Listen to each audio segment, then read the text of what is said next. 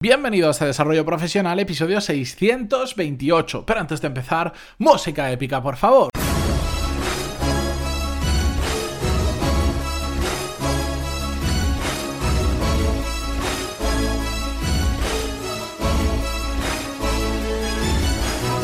Muy buenos días a todos y bienvenidos a un nuevo episodio de Desarrollo Profesional, el podcast donde ya sabéis más que de sobra que hablamos sobre todas las técnicas, habilidades, estrategias y trucos necesarios para mejorar cada día en nuestro trabajo. Y hoy no estoy solo, porque hoy he traído un invitado, como os dije la semana pasada, el jueves.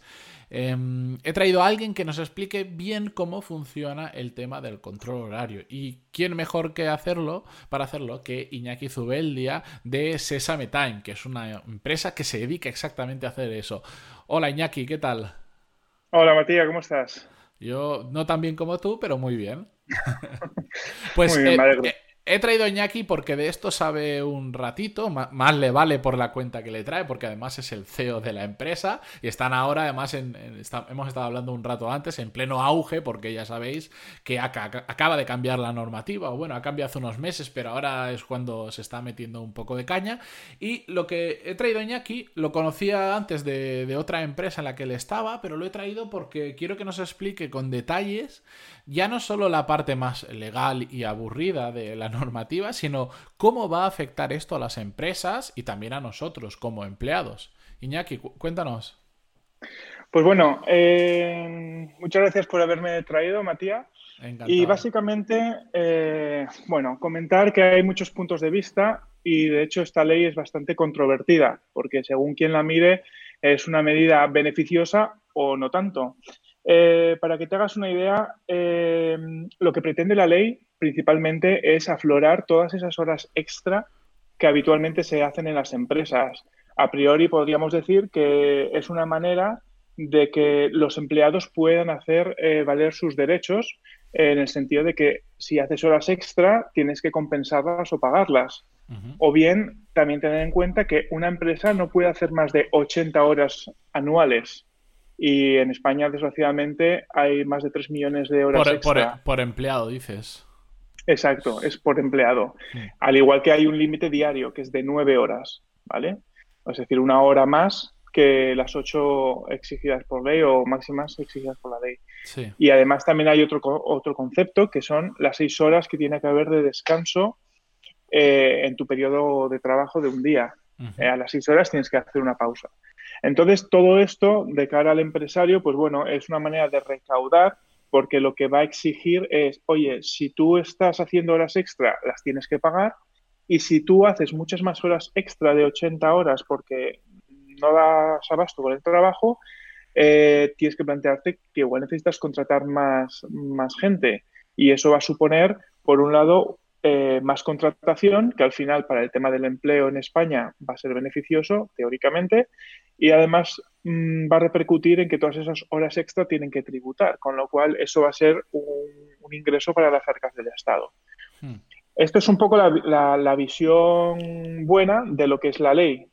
Eh, la visión buena o la otra es que por un lado los empleados se van a sentir como que están fiscalizados, por eso es muy importante el cambio de, la cultura en la propia empresa para que eso no se sienta así.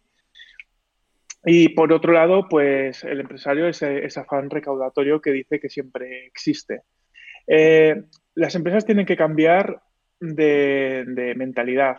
Hoy ya no vale calentar la silla, ya no vale salir el último para parecer que haces, sino lo que hay que hacer es hacer, ir a objetivos y cumplir y ser eh, lo suficientemente Em, digamos, eh, productivo, porque al final las empresas lo que buscan es gente productiva. Eh, hoy en día, lo que va a repercutir tener eh, esta, la implementación de esta ley no va a ser simplemente poner un sistema de fichar y ya está. Va a requerir que la empresa ponga una normativa interna que exija al empleado que si va a hacer más horas extra de las que tocan, realmente tenga que pedir autorización porque si no va a incurrir en un gasto para la empresa que a lo mejor es que esa persona no es del todo eficiente o no se está organizando bien el trabajo o es que tiene más de la cuenta. Entonces, no es simplemente poner un sistema de fichaje, porque lo que ocurre muchas veces en las empresas es, bueno, tengo que salir a las seis, tengo partidita de padre a las 7 menos cuarto, me voy a esperar a que, a que se haga la hora para salir. Y eso es un coste para la empresa de ineficiencia total. Entonces, es al final generar un clima de confianza entre los trabajadores y el empleador y, y sobre todo un poco de sentido común. Eso es un poco el, la escena que más se va a repetir ahora. Eh, también hay un, debate muy importante con qué pasa con la gente en movilidad, eh, con el teletrabajo, con la gente que está eh, en reuniones constantemente o incluso los propios comerciales que van a, ferias.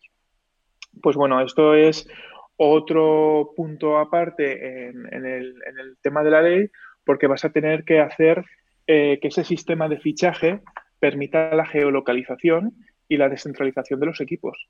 Entonces, eh, pues bueno, eso es a lo que muchas empresas están enfrentando ahora, porque además en un, en un universo global como el que estamos, cada vez más las empresas eh, tienden a la conciliación familiar.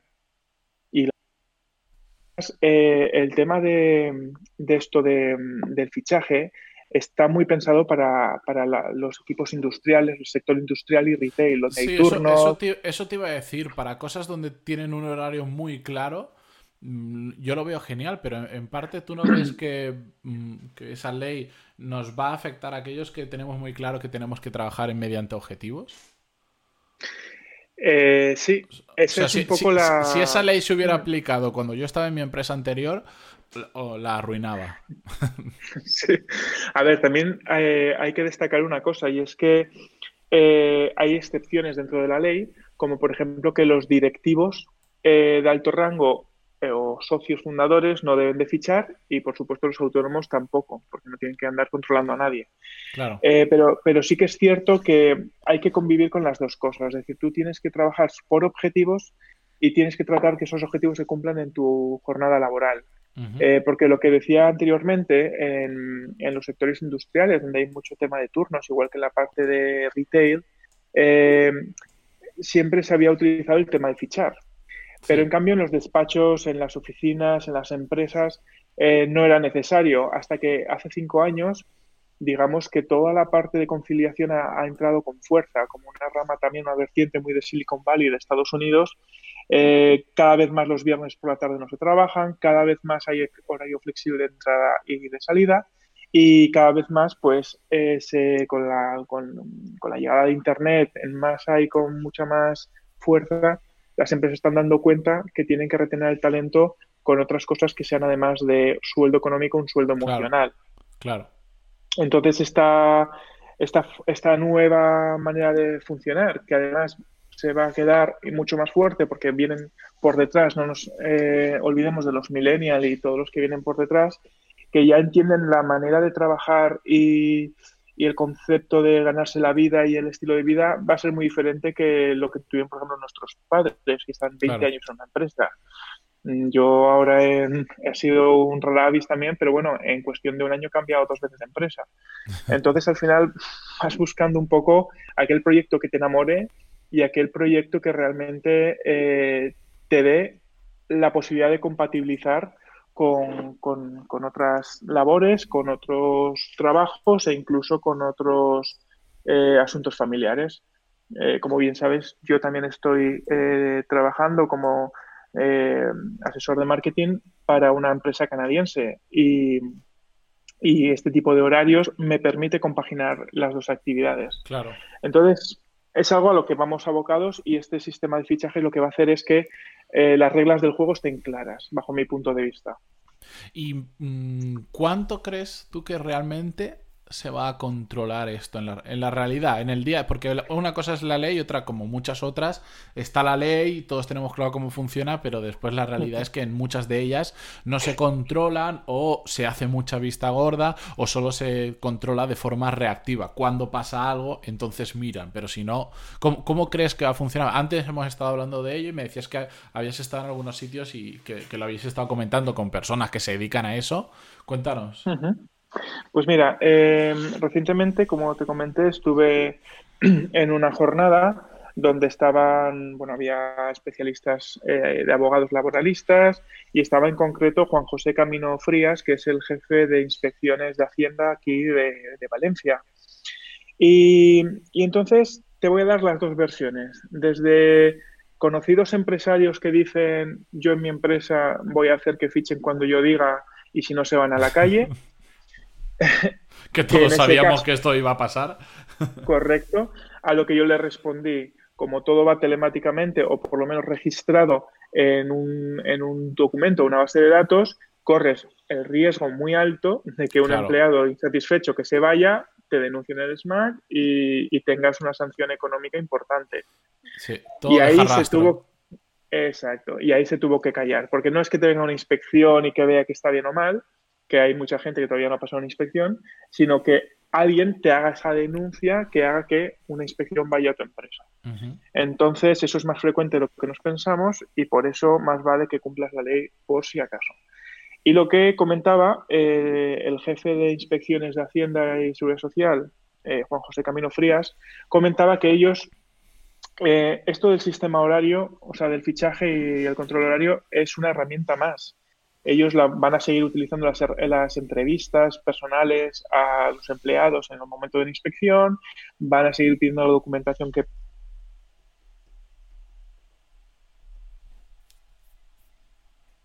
entradas y salidas, lo hmm. cual les va a facilitar el, trabajo. Y ellos van a seguir la ruta que llevaban ya desde el 2006, aproximadamente 400 empresas al año eh, eh, inspeccionadas, más el 33% de las denuncias que reciben. estamos hablando, ahí estamos hablando en el entorno de Valencia, de la Comunidad Valenciana o de España. Solo, solo Valencia. Vale, para que la, gente ponga en cifras más o menos, eh, en contexto, las cifras.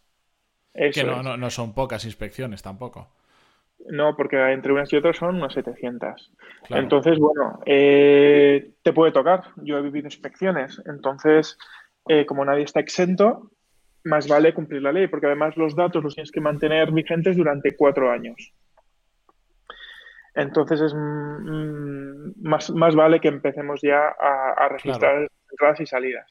También es cierto que como cada ley que, que imponen y que además, eh, sobre todo para las pequeñas, requiere de un trauma, eh, lo van a hacer muy gradual y lo van a hacer bastante laxo, en el sentido de que van a, van a haber muchas eh, advertencias correctoras para que luego tú corrijas e impongas las medidas y si no las has puesto, pues entonces en ese caso, en la, la visita que tendrán después del mes, mm. pues es cuando te sancionan. Sí, un poco como, ha sucedido también con el tema de la ley de protección de datos.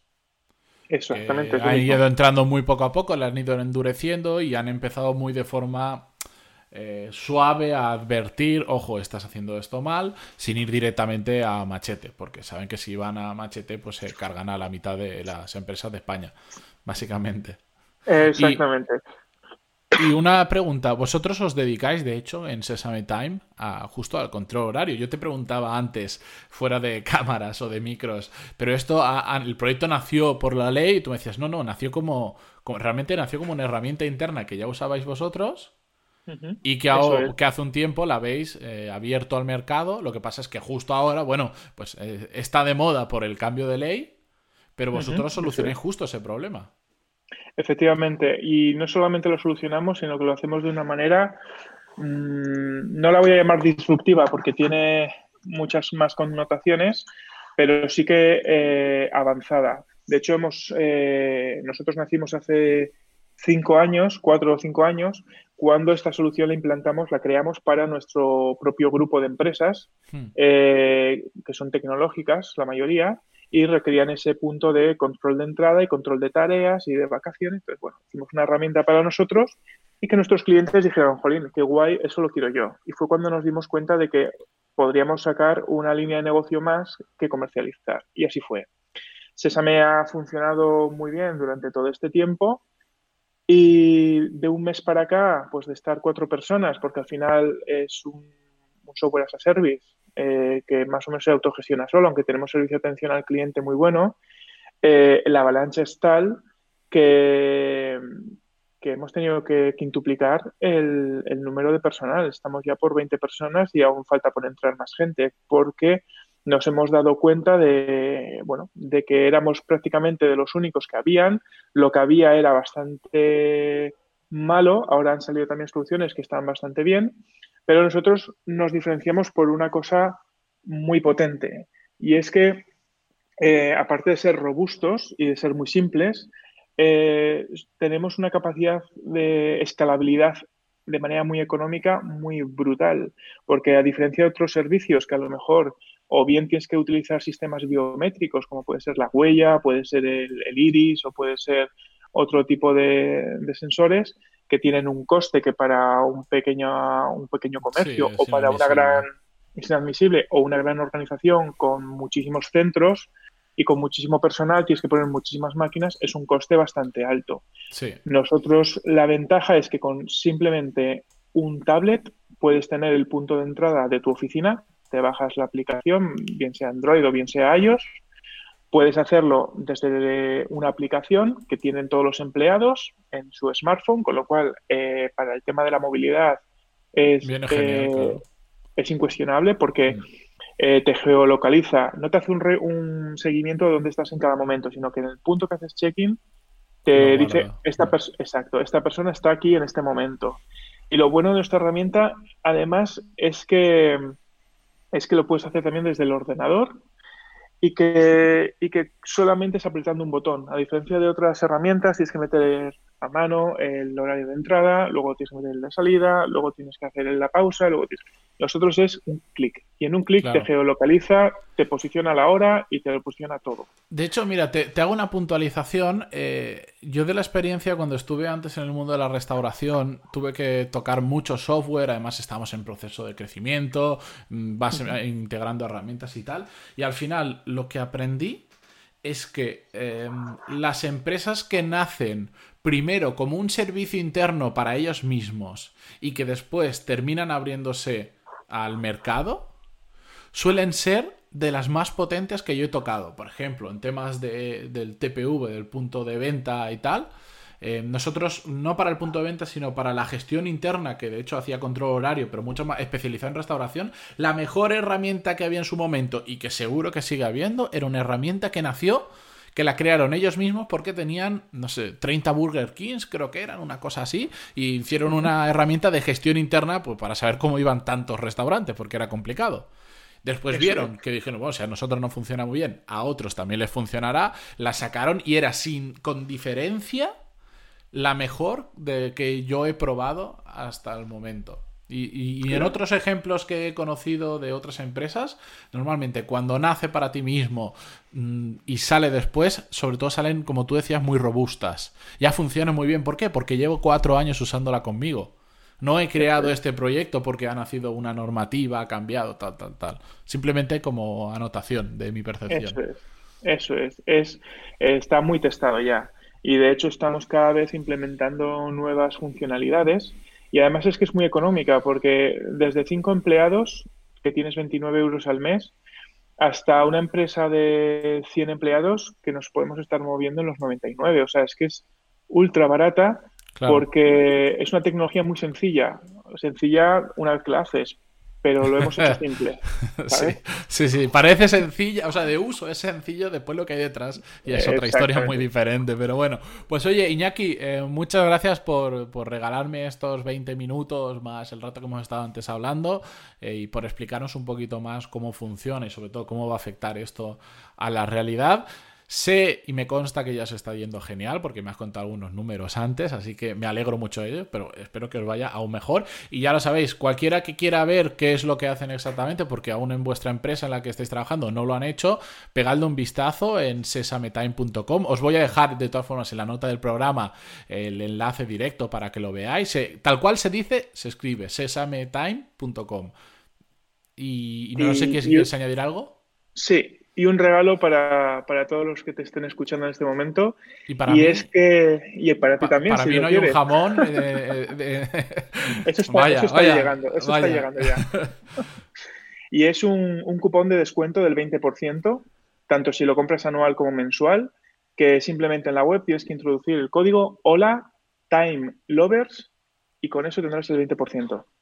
Genial, lo, repito, hola Time Lovers, entiendo que sin ningún tipo de, separación, espacio ni nada. Y si no, si no, por no cuadra, me escribís y yo le, digo, ñaki, Dímelo de nuevo. Y ya, está. Eh, que nos tenemos muy localizados. Con esto, Iñaki, de verdad, muchísimas gracias por estar aquí, dedicarnos un poquito de tiempo. A vosotros que estáis al otro lado, eh, como siempre, gracias por estar ahí y por vuestras valoraciones de 5 estrellas en iTunes, me gusta, comentarios en Evox, Spotify, ya donde se escuche, que ahora el podcast se escucha desde cualquier sitio. Y nada, volvemos mañana con un nuevo episodio. Adiós, Iñaki. Muchas gracias, Matías.